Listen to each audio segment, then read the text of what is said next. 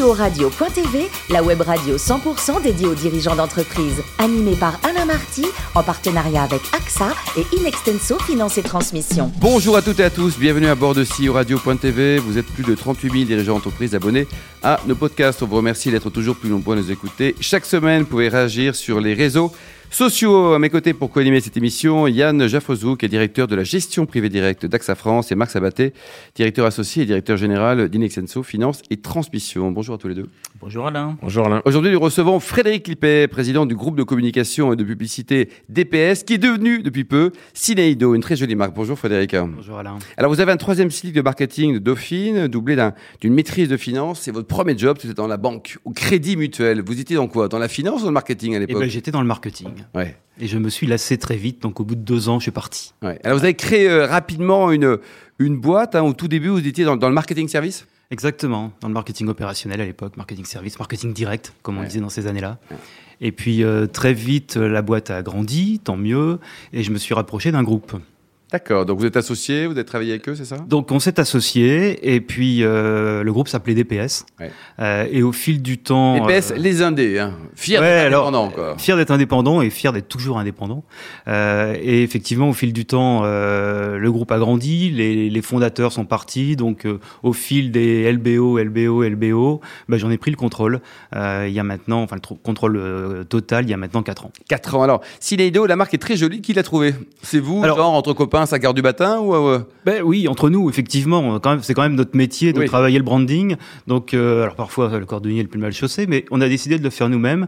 Et c'était aussi une volonté hégémonique. Enfin, c'était euh, à l'inverse d'une volonté hégémonique parce qu'on avait fait l'acquisition d'un certain nombre de marques, euh, d'entreprises, et on a voulu créer un groupe ensemble plutôt que d'imposer la marque DPS à l'ensemble des autres euh, entreprises. Et aujourd'hui, donc, il y a- il y, a cinq agences, cinq Alors, métiers aujourd'hui- différents. Aujourd'hui, effectivement, il y a des agences par métier, il y a des agences aussi par euh, type de, de, de, de public que nous adressons. Euh, on est dans le luxe, on est dans le médical, euh, on est généraliste, on est dans les réseaux sociaux. Donc, en fonction du type de métier, nous avons effectivement des enseignes qui nous, qui nous accompagnent. Et les grands clients du groupe aujourd'hui, les grands- vous êtes franco-français pour l'instant, Frédéric? Alors, on est franco-français, on a eu quelques tentatives en Italie et, et en Pologne pour accompagner l'un de nos clients qui était qui est Next City, mais j'avoue que c'était compliqué. Donc, on est franco-français. Euh, nos Dans grands l'immobilier, vous êtes Nos très grands fort, clients, hein. alors on est dans l'immobilier, euh, effectivement avec Next City. On a aussi une filiale qui s'appelle Sakara qui gère d'autres euh, annonceurs dans l'immobilier. On est présent très fortement dans l'univers euh, du luxe, j'en parlais, donc avec des marques que, que l'on accompagne sur différents champs. Il y a Lancôme, il y a Chanel, il y a Mm. Dior, Payot, etc. Euh, on est présent euh, dans le secteur de la banque assurance, on est présent dans l'automobile. AXA, vous avez AXA comme client? On a travaillé pour AXA. Bon, on est présent dans, dans l'automobile avec euh, Suzuki qu'on accompagne sur la globalité, euh, à la fois la marque, mais aussi les flux de data, etc. Donc oui, on est, on est présent dans beaucoup de secteurs d'activité, et puis bien sûr, étant originaire du Nord, dans le retail. Oui. Et voilà, donc euh, nos Cibé, Leroy Merlin euh, sont des clients. Des clients fidèles. Alors, dans votre actualité, il y a plein de choses. Hein. 1600 mètres carrés à Lille, et puis euh, l'ancien siège, ou les bureaux, en tout cas, de, de Fauchon, place de la Madeleine à Paris. Voilà, on vient d'arriver euh, place de la Madeleine, et puis on construit à Lille une extension euh, dans nos bureaux. On a un très très joli euh, bâtiment euh, Mais ancien. 1600 mètres carrés, vous avez combien de collaborateurs, là? Au total, on est 160. Ah, oui, ça fait quand même pas mal. Hein. Ouais, c'est- 160 et- mais on a est aussi présent à Lyon, voilà. Marc? Oui, une première question euh, sur, euh, sur l'histoire, parce que votre groupe euh, a beaucoup euh, augmenté ses, ses positions par croissance externe. Mhm. On a eu la chance de vous accompagner, ou d'être avec vous il y a quelques années. Euh, Aujourd'hui, la croissance externe dans un métier comme le vôtre, sur une- le, ce secteur de la communication, on a l'impression que le digital rend, standardise le mode de communication, alors qu'on a là aussi l'impression qu'il faut de plus en plus de spécialistes par type de communication, par type de secteur. La croissance externe, pour vous, c'est quoi? C'est le rebond, ça, le C'est développement? indispensable. C'est-à-dire que tout va trop vite. Nous n'avons pas le temps de développer une offre nous-mêmes. Donc il faut aller chercher des startups ou des entreprises qui ont grandi, euh, qui sont très bons, et, euh, et donc nous faisons des acquisitions, parce que si on veut structurer un groupe comme nous l'avons fait, c'est-à-dire être présent sur le branding, sur l'acquisition, sur l'activation, le CRM, la data et les réseaux sociaux, mais on n'arrive pas à le faire tout en interne. Donc on est obligé de faire de l'acquisition. Euh, et effectivement, quand on a construit notre plan stratégique il y a quelques années, on s'est rapproché de Nextenso pour aller nous chercher des cibles, Oui. euh, sachant que pour nous, nous réengageons forcément les dirigeants avec nous. Oui, c'est ça. c'est Les dirigeants. Sans quoi, restent, ce hein, ce sont des coquilles, ce sont des coquilles vides, sinon. Ouais. On a besoin. Ils sont associés ou pas Oui. au groupe Ils sont associés, non pas au groupe, Les- ils sont, ils sont associés dans leur structure. Dans leur structure, quoi. Et pour l'instant, sur les différents rachats, il n'y a pas eu de. Mais pour l'instant, tout va bien. Nous avons eu un fondateur qui est parti, Bon, ça peut arriver. euh, mais c'était prévu d'avance. Et euh, non, non, tout va bien. Bon, tout se super. passe bien. Yann Comment est-ce que vous décidez justement des acquisitions que vous faites? Est-ce que ce sont des opportunités ou alors une, une vraie volonté de se spécialiser dans un secteur? Ouais. Puisque vous avez, euh, bah, vous avez Pictural sur la santé, le, le luxe avec les poupées russes, vous parliez de Sakara sur l'immobilier. Com- comment vous décidez de ces acquisitions?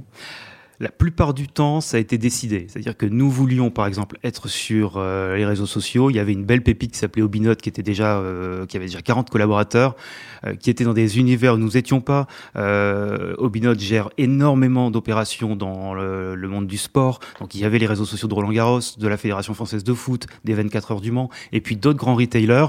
Donc, pour nous, c'était une opération stratégique. Par contre, euh, il y a eu quelques opportunités. Euh, c'était pas prévu les poupées russes, mais ça s'est présenté à Le nom nous. est sympa. Hein. C'était un moment, on n'était pas dans le luxe. euh, C'était un moment où, où on se disait, mais le luxe est quand même extrêmement complémentaire dans l'ensemble de nos métiers. Ça nous permettait aussi de récupérer d'autres profils créatifs et d'enrichir notre manne créatif. Donc c'était pour nous une belle opportunité. C'était à une époque où on restructurait de la dette, où on levait des fonds, on avait fait rentrer un fonds d'investissement. Bon, ça s'est bien présenté au bon moment. Marc? Oui, alors justement, vous parliez d'un fonds d'investissement. Vous annoncez, ou en tout cas j'ai noté 20 millions d'euros de chiffre d'affaires en 2020. Je D'honoraires, oui. D'honoraires. de marge brute. Marge Non, brute. d'honoraires. D'honoraires. D'honoraires. Ah, c'est bien ça. Ouais, ouais, ouais. Mm. Euh, 2020. Quelles- deux, deux questions. Quelles sont les ambitions à 5-10 ans, puisque vous êtes dans le top 5 des réseaux de communication indépendants français? Est-ce que vous lisez la, le top 3 Et la deuxième question, comment on finance cette croissance? Euh, lorsqu'on est agence de communication dans ces réseaux-là où finalement on n'a pas euh, forcément accès à tous les financements bancaires euh, liés à des actifs Si, alors nous, nous avons accès au financement bancaire. En tout cas, on, a, on, a, on finance une grande partie de notre dette par, euh, par euh, la banque, hein, euh, donc des opérations d'LBO. Et puis, euh, le fonds d'investissement est minoritaire chez nous, euh, mais il nous soutient et il, euh, il nous conseille énormément. C'est un vrai partenaire. C'est pas du tout. C'est quel fonds, vous dites euh, il s'appelle Ressources Capital, euh, mais c'est vraiment un fonds d'investisseurs, lui-même composé d'entrepreneurs qui ont investi dans ce fonds. Donc il y a un vrai esprit de Il y partenariat. a un là, vrai esprit de partenariat et c'est pour nous extrêmement important. Ils nous ont énormément aidés dans la façon de structurer notre développement. Yann? Comment est-ce que vous vous positionnez maintenant dans le cadre des appels d'offres? Est-ce que chaque filiale répond en fonction de- du, du type d'appel d'offres ou alors est-ce que vous avez une réponse systématique au niveau de Cineido qui agrège les compétences Les deux, du groupe? Les deux, mon général. Euh, ça dépend euh, le, le type d'appel d'offres. Est-ce qu'il y a de la technologie? Est-ce qu'il y en a pas ou peu? Il y en a toujours aujourd'hui, mais est-ce qu'il y en a peu? Euh, Est-ce que c'est un problème de marque, pu- purement de marque? C'est un problème de data? Est-ce que c'est un problème de luxe? Est-ce que c'est un problème de réseaux sociaux? Donc, euh, en général, on fait intervenir la structure la plus à même de- de- de- d'in- d'intervenir sur le dossier en question, mais Effectivement, il y a des appels d'offres qui se traitent par Cineido et qu'on organise comme tel. Donc les grands appels d'offres en général touchent l'ensemble des médias et donc c'est le groupe, oui. Marc? Oui, j'ai noté que vous étiez un- un- dans un parcours de certification B Corp. Oui. Euh, qui vous fait entrer dans la communauté des entreprises à, mission. Alors c'est deux choses différentes. Deux choses différentes. Alors, qu'est-ce que, ça, différentes. qu'est-ce que ça veut dire B Corp? Alors- et, et quelle est votre vision justement de cette Alors, nécessité Être, être, D'entrer une, dans la euh, mission? être une B Corp, c'est une entreprise qui a un alignement euh, énorme, parfait sur sa RSE. Donc nous voulons euh, être la première, le premier groupe de communication B Corp. Euh, et la communauté des entreprises à mission, ça dépend de, enfin c'est lié à la loi Pacte. euh, ça nous permet de définir précisément une raison d'être et d'apporter à la société un certain nombre d'éléments que nous souhaitons apporter.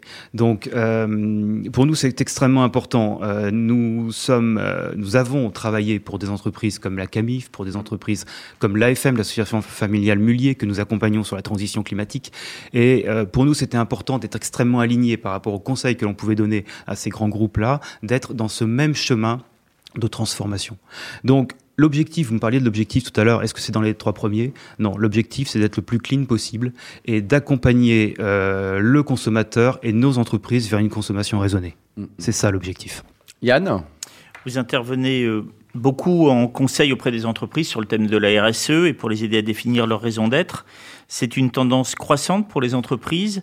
euh, parce qu'elles peuvent plus rester en dehors de cette démarche ou alors est-ce que vous sentez qu'il y a une vraie volonté de, de, de s'engager dans cette direction euh, d'entreprise plus responsable? Il y a une réelle volonté. C'est- pas que de la com. C'est pas que de la com, loin de là, loin de là. D'ailleurs, si c'est du greenwashing, ça ne tient pas. Donc, il y a une réelle volonté des entreprises euh, d'être aujourd'hui alignées. Oui, vraiment. Frédéric, dites-nous, le plus beau métier du monde, c'est quoi? C'est c'est patron d'une belle PME de croissance comme la vôtre, vétérinaire ou architecte? Mon Dieu. Euh, Alain, je vais vous répondre skipper. Je- je- je- Et vous adorez le que- sport. hein. Ah bah oui, mais je suis un, je suis un, je suis un voileux. Ouais. Mais euh, Vétérinaire, c'est bien. Étant jeune, j'aurais souhaité être vétérinaire, puis architecte. Euh, Aujourd'hui, si je devais choisir entre les deux, probablement que j'aurais skippé. Mais finalement, une entreprise, ça se skip. Donc, euh, Et votre meilleur et votre pire souvenir de voile, justement? Parce que vous en avez vécu des choses. Hein Ah, le, le pire souvenir, c'est euh, une nuit au large de l'Escaut. euh, la météo annonçait du 8, on devait rentrer sur Dunkerque. Et en fait, la réalité, c'est qu'on a eu probablement du 9, du 10. et quand même, Et qu'on ne souffler, pouvait pas rentrer sur Dunkerque et qu'un port belge nous tendait les bras, mais c'était. C'était pas le bon endroit par ce type de vent-là, ça a été galère. Mais on est rentré. Et le meilleur souvenir? Bon, il y en a plein. Le meilleur, bon, les dégustations de vin ensemble. Et alors, justement, côté cuisine, vous êtes champion du monde, rien à voir avec le problème de bateau, de- du soufflé. Oui, Comment vous le préparez, votre soufflé du tout, alors? Tout à fait classiquement. Ouais. Par contre, je le bois avec un excellent chardonnay souvent. Alors justement, vous adorez le bon, bon vin. Vous avez été président de- et fondateur du Business Club de Lille pendant pendant cinq ans. Votre dernier souvenir, vos dernières euh, émotions côté dégustation, qu'est-ce que vous avez bu récemment? En blanc et rouge. Euh, ce, bah, ce week-end, j'ai pris beaucoup de plaisir à boire euh, de chez Stéphane Auger. Euh, une très belle maison et, et j'ai bu un condrieu de chez, de chez Auger. Voilà. Bon, ça va. Et en rouge? Et en rouge, euh, récemment, un excellent chinon, mais j'ai oublié le propriétaire. Ah, c'est pas grave, ils sont tous très bons les Chinois. On les embrasse. Merci beaucoup, merci beaucoup Frédéric.